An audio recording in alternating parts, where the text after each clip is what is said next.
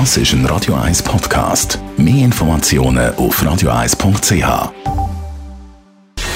Gesundheit und Wissenschaft auf Radio 1. Unterstützt vom Kopfwehzentrum Irlande Zürich. www.kopfwww.ch Wir reden in dieser Stunde über das Nüssen.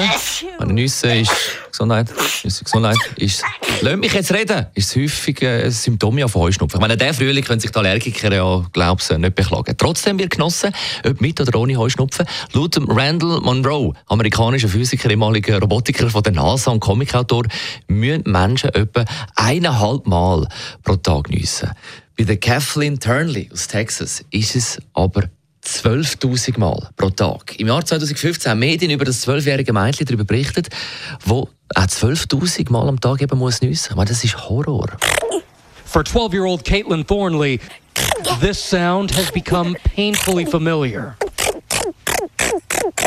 I can control it sometimes, but it's really painful. I want nothing more than for this to end. Das ist ein kleines so, ein, ein, ein Gewehr aus Star Wars, aber ich meine, es ist schmerzhaft und sie, wünscht sich äh, nichts mehr, dass es aufhört. Ich hoffe, es hat können geheilt werden. Wie gesagt, es ist ein Medienbericht von 2015. Neurologen haben dann vermutet, dass es sich um dick könnte handeln.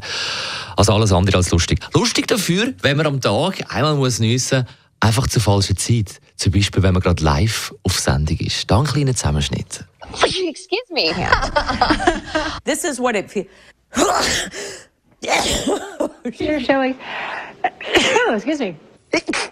I'm so sorry, guys. Excuse me, y'all. I'm so sorry. Excuse me.